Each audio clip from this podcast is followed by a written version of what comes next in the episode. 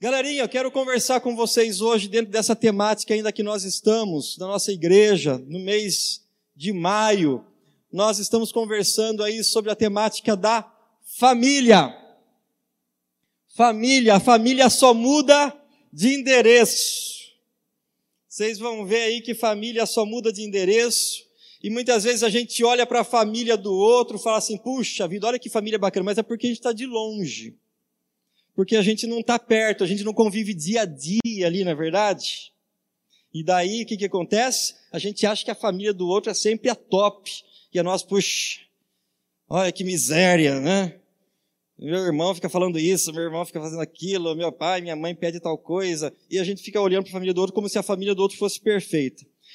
Mas antes da gente começar a falar disso, da família do outro e olhar para a nossa família, eu quero convidar você, se você trouxe sua Bíblia, pode estar no celular mesmo, se quiser acompanhar aqui, convidar vocês a ler comigo o texto lá de Gênesis.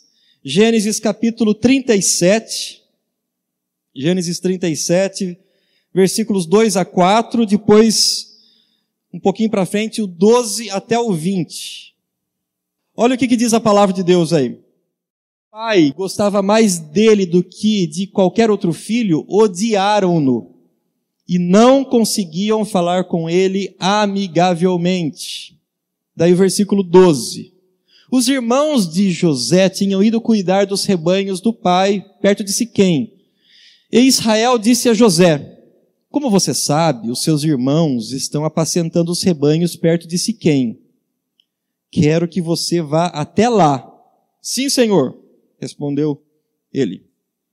Disse-lhe o pai: Vá ver se está tudo bem com seus irmãos e com os rebanhos e traga-me notícias. Jacó o enviou quando estava no vale de Hebron. Mas José se perdeu quando se aproximava de Siquém um homem o encontrou vagueando pelos campos e lhe perguntou: O que é que você está procurando?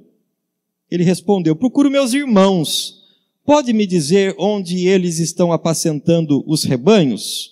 Respondeu o homem: Eles já partiram daqui.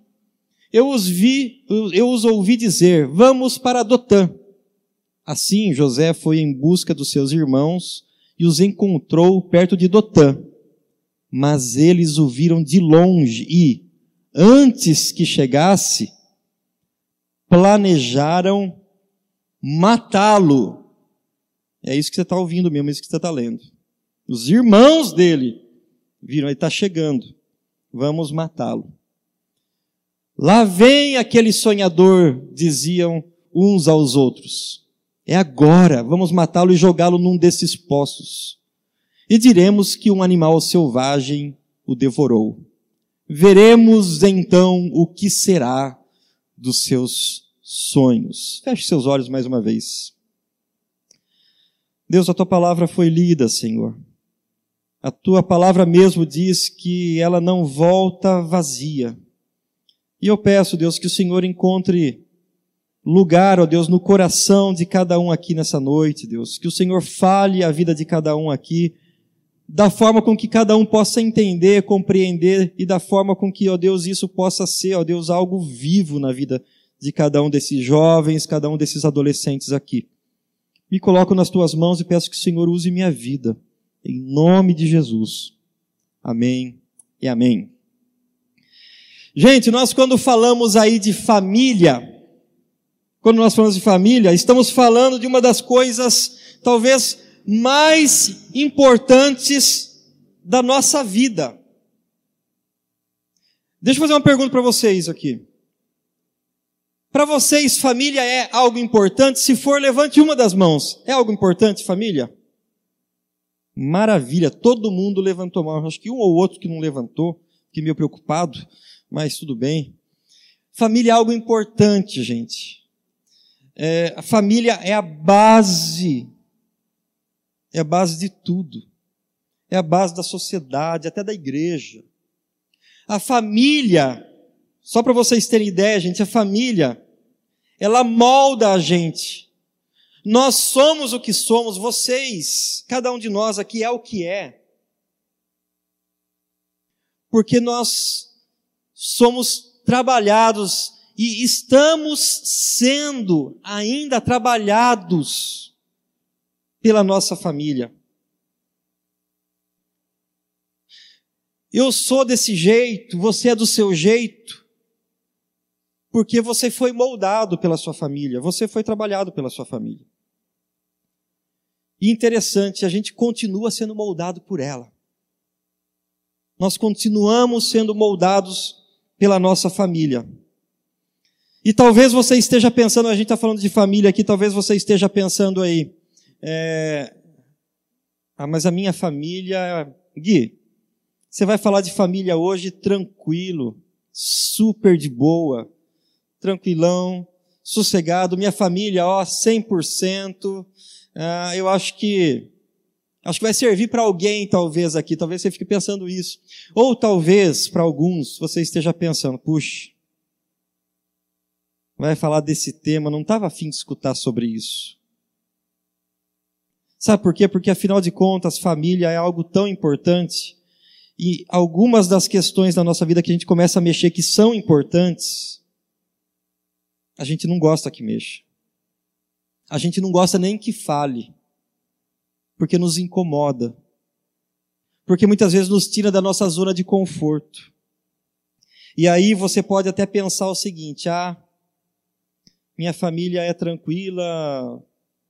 É claro, a gente tem os nossos defeitos, as nossas falhas, mas estou de boas.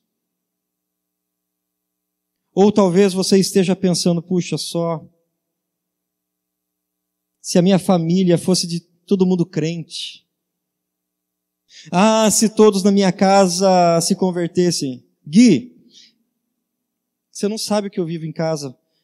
É, se eles se converterem, os problemas vão acabar. Legal? Eu digo uma coisa para você: errado. errado, gente. Não é porque a gente é crente, não é porque a gente é cristão que, que não existe mais problema na nossa vida. Não é que porque a gente crê em Jesus, que, ah, não, agora a nossa, não, todo mundo agora em casa se converteu, agora acabaram todos os problemas. Eu vou falar uma coisa para vocês. Pode ter acabado alguns problemas, mas, mas talvez surjam outros. E sabe por quê? Porque onde tem o ser humano, tem problema, gente. Onde o ser humano está, tem coisa complicada no meio. Todas as famílias têm problemas. Não existe família perfeita. Não existe família perfeita. Em algumas famílias, isso, claro que é mais evidente, né? Você vai falar assim: puxa, minha família está com um problemão. As coisas podem mudar? É claro. Mas eu queria chamar sua atenção hoje para uma família aqui, gente. Para uma família muito especial. Presta atenção aqui, ó. A família de Jacó era bem complicada. Vamos ver se talvez você se encaixe nisso. A família de Jacó era uma família bem complicada. Presta atenção, a gente lê o texto ele vai falar aqui, ó. A família de Jacó tinha o irmão X9. O que, que, é o que, que é o irmão X9? Alguém conhece ou tem em casa um irmão X9? Né? Só eu? Não, acho que mais uma pessoa só. O que, que é X9? Alguém sabe, gente? Oh, desculpa. Oi? É, aquele dedo duro. É o irmão dedo duro, fica dedurando. Ah lá o que ele fez? Olha quem quebrou tal coisa foi ele, aquele irmão X9. É o irmão dedo duro. E quem era o irmão dedo duro aqui dessa família? Era o próprio José. Olha só o que diz: quando José tinha 17 anos, pastoreava os rebanhos com seus irmãos e contava ao pai a má fama deles. Então José já estava meio queimado com os irmãos, por quê? Porque ele era o X9 da família. Nessa família também tinha o filho preferido. Olha só o que diz aqui. Ora, Israel gostava mais de José do que de qualquer outro filho. Muitas vezes crises de identidade. Muitas vezes problemas que nós carregamos, às vezes, o resto da nossa vida. São porque a gente às vezes tem a ideia, fala assim, puxa, mas meu pai prefere o meu irmão, ou minha mãe prefere a minha irmã, ou vice-versa. Às vezes nem é isso. Às vezes é a maneira de educar que é diferente, mas na nossa cabeça a gente acha que é. Mas nesse caso e nessa família era mesmo. Sabe por quê? Porque a Bíblia, gente, ela não fica encobrindo, ah, não, coitadinho, romanceando as coisas. Não, a Bíblia é direta no assunto. E se está pecando, está fazendo coisa errada, ela fala que está errado. Então está falando aqui o quê? Que tinha o filho preferido. Rolava ódio no meio da família. Seus irmãos viam que o pai gostava mais dele, o que, que acabou acontecendo? Odiaram-no. Havia tensão e hostilidade, o clima era tenso nessa família, gente. O negócio não era tranquilão, não. O negócio não era ah, a família de boas, a família da Bíblia, a família do patriarca. Olha que de boa, sossegadão. Não, gente. Família, o clima era tenso lá na casa lá de Israel, na casa de Jacó. O clima era tenso, o ambiente era pesado lá. José sabia disso. O negócio não era brincadeira, não. E olha só, também tinha vaidade. Falando, falando aqui que José contou aos seus irmãos que teve um sonho, que o sol, a lua, e de repente onze estrelas estavam se curvando. Sol e a lua, o pai com a mãe, e os seus onze irmãos se curvando diante dele. Os irmãos ficaram mordidos com José. E rolava ciúmes. Assim seus irmãos tiveram ciúmes dele. Ciúmes. Pergunto para você. Você conseguiu se enxergar em algum desses pontos? Você conseguiu enxergar talvez a sua família, a sua realidade em um desses pontos? Se você chegar e falar para mim, Gui, não, não estou enxergando a realidade da minha família aí. Não tem problema. Essa era a família de quem? De Jacó. Talvez a sua família tenha outros problemas. Talvez você esteja vivendo uma outra realidade. Mas o fato é que, como eu falei no início, a nossa família ela nos molda. E isso mexe com a gente. Isso mexe bastante com o nosso coração, com a nossa autoestima. Alguns se acham demais, alguns se acham de menos. Essa era a família de Jacó. Essa era a família de José. E sabe uma coisa, que se a gente olhando para esse texto da palavra de Deus e destrinchando um pouquinho ele aqui, mostrando algumas, algumas características dessa família, sabe o que, que isso revela para nós? Revela que o fato de uma família ser composta por crentes não exclui a possibilidade de enfrentar problemas sérios. Sabe por que eu estou falando de família de crente? Porque presta atenção no versículo 2 que fala aqui. Esta história da família de Jacó. A gente acabou de ler aqui, gente. Essa história da família de Jacó. E todas as vezes aí eu queria que você, quando for ler a Bíblia na sua casa, quando estiver meditando, abrindo a Bíblia para ler na sua devocional, fala assim, puxa, aqui, falando aqui, olha Jacó, eu. Tá. Quando estiver sempre falando de Jacó, quando estiver sempre falando de Israel, está falando do povo de Deus. Todas as vezes que você abrir lá no Antigo Testamento, principalmente no Antigo Testamento, estiver falando assim, essa promessa é para Israel, essa promessa é para Jacó, essa promessa é para os descendentes de Israel, está falando que é uma promessa para o povo de Deus. E quando está falando aqui que essa história da família de Jacó, essa história que muitas vezes pode ser de uma família de crente, que pode ser a sua família, pode ser muitas vezes o seu caso. Essa é a história de Jacó. E o que isso significa, Guilherme? Todas as vezes que a Bíblia estiver falando disso, está falando com a gente. E se está falando com a gente, a gente tem que prestar atenção. Porque sabe o que, que acontece? Deus quer falar ao meu e ao seu coração. Se está falando, essa é a família de Jacó. Opa. Deus está querendo falar comigo. Por isso eu quero chamar sua atenção para você ficar atento. Deus quer falar com você sobre relacionamentos familiares, sobre a sua vida, como que você se comporta no seu lar, na sua casa e o que isso tem afetado, trabalhado ou moldado a sua mente e o seu coração.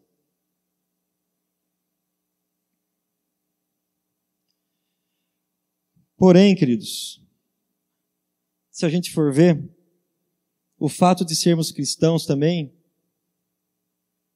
aí faz a toda a diferença. Nos faz tomar umas posturas diferentes. Se a família do crente sofre também, passa por problemas, se a família de quem crê em Jesus passa por dificuldades, eu quero dizer uma coisa para vocês. Nós, como cristãos, podemos e devemos tomar posturas diferentes do que qualquer outra pessoa tomaria. Eu e você podemos agir de forma diferente, sabe por quê? Porque nós não queremos que essas dificuldades perpetuem, durem, durem para sempre. Eu não quero que às vezes os meus problemas engulam a minha vida, devorem a minha família. E eu tenho certeza que você não deseja isso para a sua família, nem para a família dos seus queridos, nem para a família, de repente, de seus amigos. E qual o conselho que você vai dar para os seus amigos? É, pô, o teu irmão te dedurou. É, vai lá, dedura ele também. Ah, o, meu, teu, ah, o teu pai está fazendo isso. Deu troco nele também, ele vai ter que pagar por isso. Gente, nós como cristãos devemos pôr a mão na consciência e a gente perceber que nós podemos escrever uma nova história. Nós podemos fazer algo novo, porque nós podemos tomar posturas diferentes que esse mundo muitas vezes tem tomado. Se por um lado a Bíblia não esconde as falhas de ninguém, a Bíblia não esconde, gente, ela foi muito clara aqui pra gente. Se por um lado a Bíblia não esconde as falhas de ninguém, ela não enfeita a família de ninguém, por outro lado, a Bíblia também mostra que histórias podem ser redimidas.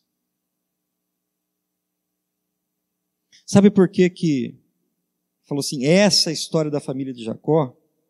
E de repente mostrou todos aqueles problemas? Porque Deus estava falando com essa família, falou assim, olha, todos aqueles problemas aquela família é uma família que eu amo, é a família que Deus ama, porque era a família de Jacó, era a família do povo de Deus. E eu quero dizer para você essa noite, Deus ama a sua vida e Deus ama a sua família. E porque Deus ama a sua vida e Deus ama a sua família, Ele quer redimir a história da sua vida, Ele quer redimir a história da sua família, e Ele pode fazer isso. E Ele quer fazer isso. Deus é especialista em mudar histórias. Deus é especialista em resgatar e virar o jogo. Deus faz isso, gente. Aí eu pergunto para você: qual é o contexto familiar seu? Como que é a sua família? Talvez eu possa ser até um pouco mais claro. O que que muitas vezes te machuca?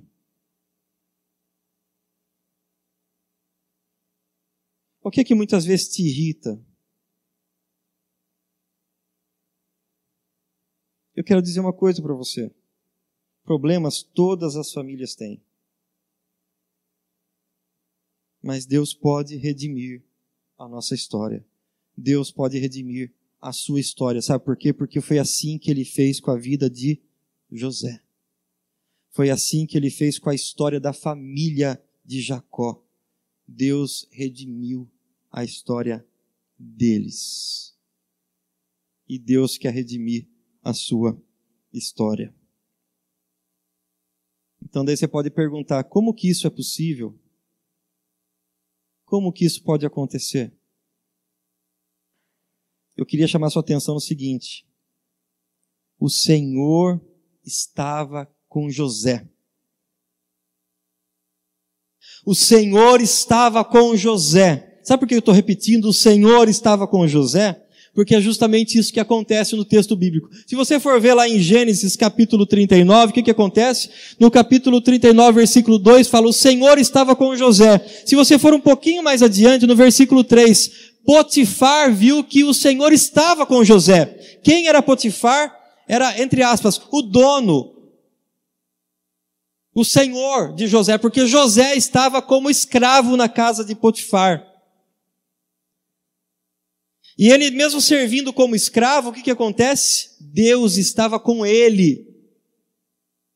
Deus estava com ele. Olha só outro, outro texto aqui, um pouco mais adiante, 39, 21. O Senhor, porém, estava com José. E no 23, o carcereiro não se preocupava com nada, porque o Senhor estava com ele. Aqui José já estava preso, saiu da casa de Potifar e agora foi para a prisão. Você vai falar assim, meu Deus do céu, parece que está pior que eu então, porque já estava servindo como escravo na casa de um, agora sai da casa de um como escravo, agora foi, foi, foi para a prisão. Tá. Gente do céu, o que está acontecendo com José? Mas Deus tinha um propósito na vida dele para tratar também o coração dele.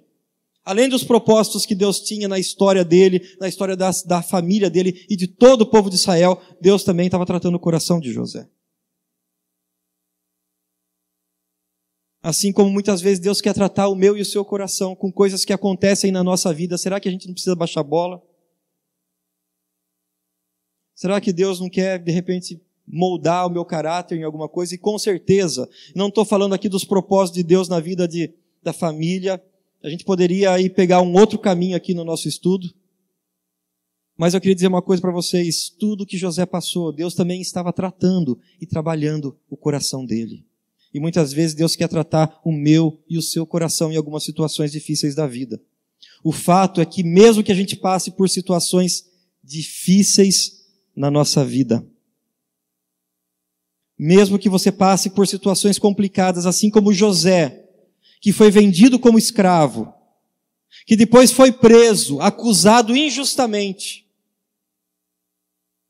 e o Senhor estava com ele, não é porque você tem passado problemas na sua vida. Não é porque muitas vezes a sua família está passando dificuldades. Não é porque na sua família tem problemas seríssimos. Eu quero dizer uma coisa para você. Por mais que todas essas coisas possam estar acontecendo na sua vida, Deus está com você.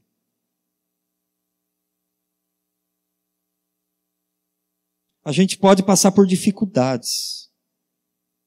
A gente pode passar por crises assim como José passou por dificuldades e com crises. Mas o Senhor estava com José.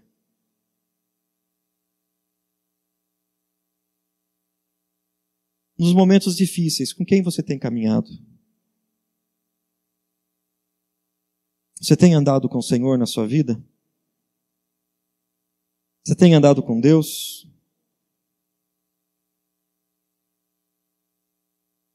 Muitas vezes a gente olha para uma situação e fala, puxa, essa situação está totalmente fora do controle, eu não posso fazer nada. Pastor Guido, o que, que eu faço agora?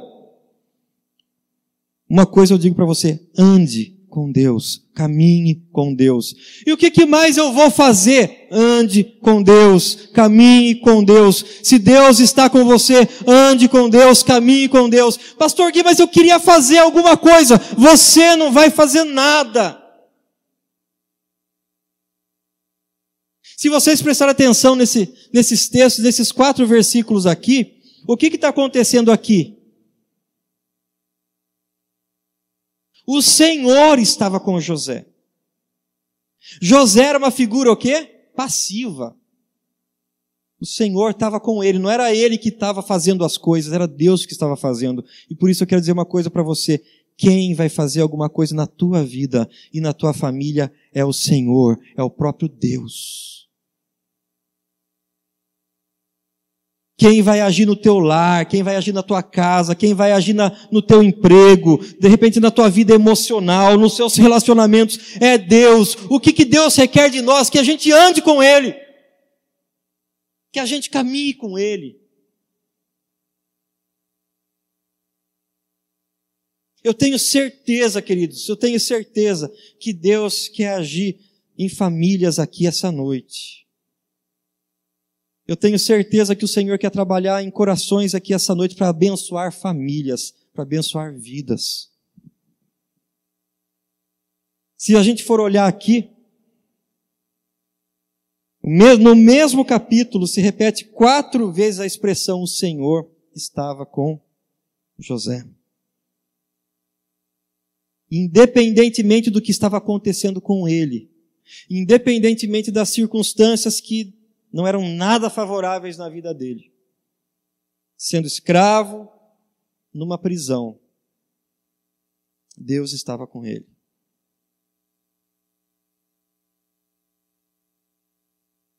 O Senhor estava com José. Isso é porque quem vai fazer a obra, quem vai redimir a história, não era José, mas Deus que estava com José. E aí, queridos, já para encerrar, para caminhar para o final aí da nossa reflexão de hoje, o que, que a gente pode tirar de lição para a nossa vida nisso tudo? Como que a gente pode pôr em prática? O que, que eu posso fazer? E agora, Gui? Então, fica aqui uma dica para viver. O que, que aconteceu com José? O Senhor estava com ele. E o que, que ele precisou fazer? Simplesmente permanecer no Senhor. Em todos os momentos, José, você não vê José fazendo alguma coisa lá, fala assim, ah, agora que eu tô, tô como escravo aqui, eu vou chutar o balde. Agora que eu estou nessa situação difícil, ah, já que está tudo aí virado nos avessos, agora eu vou chutar o pau da barraca mesmo. Não, mas você vê José sempre íntegro, ele permanecendo no Senhor. E outra coisa que José fez, ele não negociou seus princípios em todo o tempo. Mesmo nas situações mais difíceis da vida que ele passou. Ele não negociou seus princípios, aquilo que ele tinha como adoração ao Senhor. E aí? E eu e você nessa? Não desista. Por mais difícil que estejam as coisas, por mais complicado, por mais complexo seja o problema que você esteja passando, não desista, mas permaneça firme no Senhor.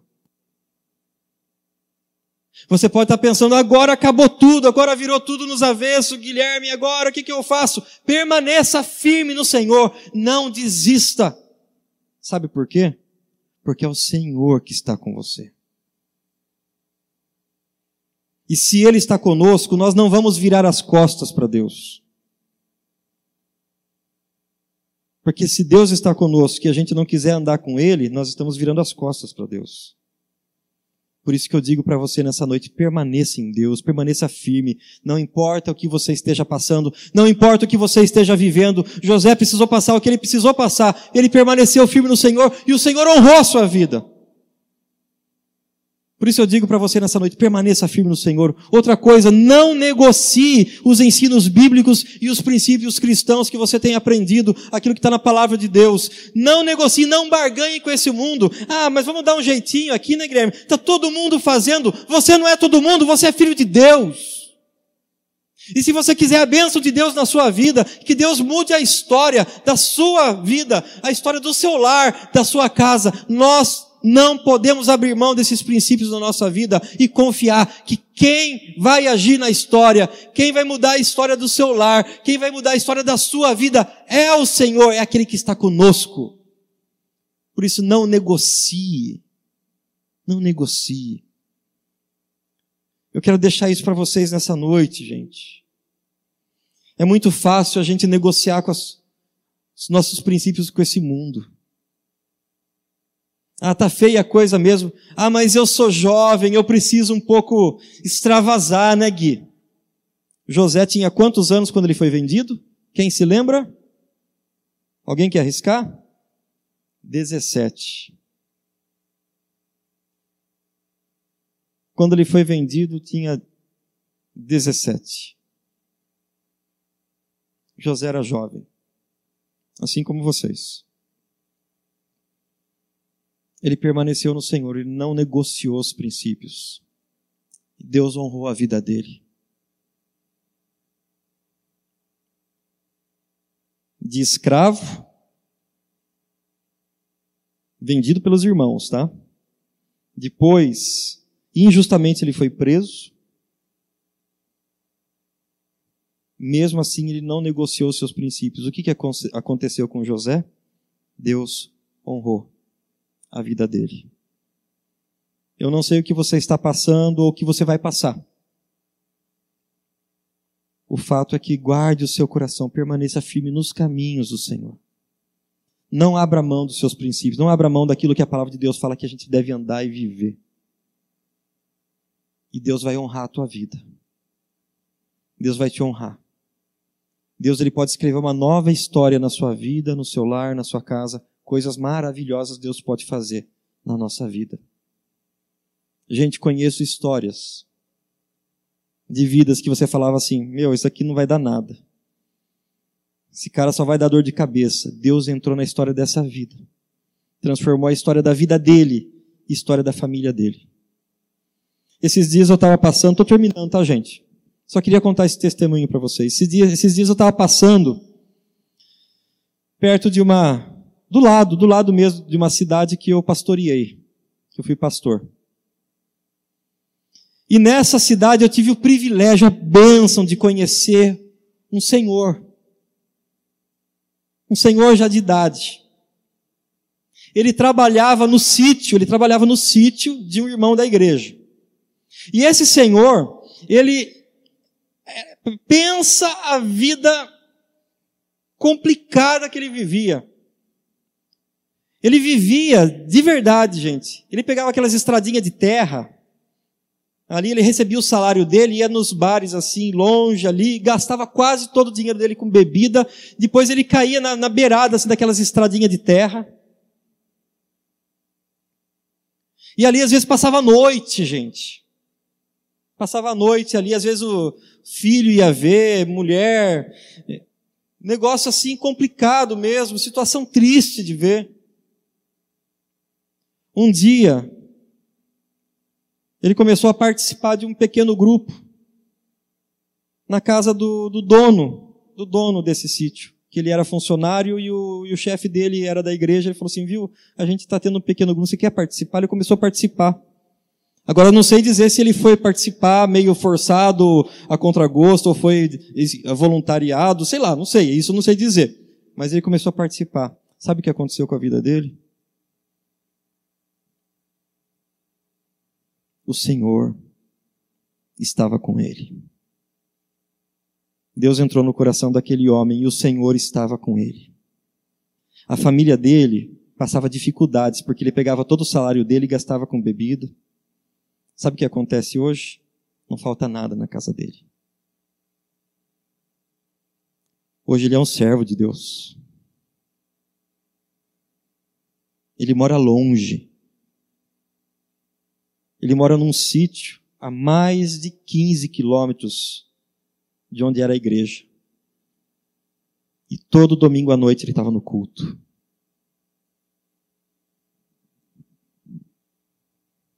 O Senhor estava com Jacó. O Senhor estava com José. O Senhor estava com Guilherme. O Senhor estava com André. O Senhor estava com a Júlia. O Senhor estava com você. O Senhor está com você o tempo todo. Por isso não desanime, não desista nessa caminhada. Guarda isso para vocês. Permaneça firme nos caminhos do Senhor e não negocie. Para terminar, quero ler esse texto aqui com vocês, 1 João capítulo 2, versículo 24. Quanto a vocês, cuidem para que aquilo que ouviram desde o princípio permaneça em vocês.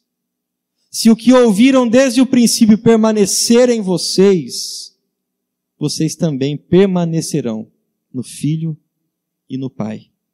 E a bênção de Deus estará sobre o seu lar, sua casa. Eu quero orar com você nesse momento. Enquanto isso, eu chamo os nossos irmãos do grupo do louvor, tá, tá vindo à frente. Eu não sei, como falei para vocês, eu não sei qual a história da vida de vocês e cada um de vocês. Não sei qual a tua história de vida, não sei quais são os seus problemas, a sua realidade. Mas eu quero orar com você. Se você deseja, de repente, falar assim: Eu quero permanecer no Senhor. Gui, eu estou andando meio mais para lá do que para cá. Mas eu quero permanecer no Senhor. Eu quero, eu quero que Deus escreva uma nova história na minha vida, na minha família. Não precisa nem, nem levantar, não precisa fazer nada. Sentado onde você está mesmo, só levante uma das mãos, eu quero orar pela sua vida. Eu quero orar pelo seu lar. Eu quero orar pela sua casa. Eu quero orar pela sua história. A história que muitas vezes vocês estão começando a escrever ainda, mas de repente algumas coisas do coração que, que entristece, que você não gostaria que fosse do jeito que é mas que Deus pode mudar. Por isso, feche seus olhos nesse momento. Se você tiver vergonha, alguma coisa, está todo mundo com o olho fechado agora. Só levante uma das mãos, eu quero estar orando por você agora. Amém, amém. Deus, obrigado, Deus. Obrigado, Deus, porque Deus, a família de, de Jacó não era perfeita, José mesmo não era perfeito. Nós não somos perfeitos, somos falhos, Deus. Deus, mas assim como o Senhor estava com, com José, eu peço agora nessa noite, Deus, em nome de Jesus, que o Senhor esteja, Deus, com cada um desses jovens e adolescentes que estão aqui com a mão levantada nessa hora escrevendo, Deus, uma nova história, Deus. Eu peço, Deus, que o Senhor use a vida de cada um deles, ó Deus. Fortalecendo, Deus, para que permaneçam firmes nos teus caminhos. Ó Deus, que não, ó Deus, não desistam no meio das dificuldades. Ó Deus, não desistam no meio da luta, Deus. Eu peço, Deus, em nome de Jesus, que o Senhor, ó Deus, grave no coração e na mente deles as tuas palavras, ó Deus, para que eles não venham a se desviar, ó Deus, dos teus caminhos e nem a negociar, ó Deus, os seus princípios, ó Deus, com esse mundo. Mas que eles, ó Deus, sejam guardados por ti e que o Senhor esteja honrando a vida deles que o Senhor esteja abençoando a vida deles, ó Deus. Para que, ó Deus, a graça do Senhor seja derramado, Deus, não só na vida deles, mas no lar deles, ó Deus. E que eles possam ver que o Senhor está escrevendo uma nova história, abençoando e honrando a vida deles, ó Deus. Faz isso. Em nome de Jesus. Amém. Amém. Vamos ficar em pé, vamos cantar essa canção mais uma vez, como uma oração Dá-me um novo coração, Senhor. Faz algo novo, Deus, na minha história, na minha vida, na minha família. Faz isso, Deus, em nome de Jesus. Vamos cantar essa canção já caminhando aí pro, pro final.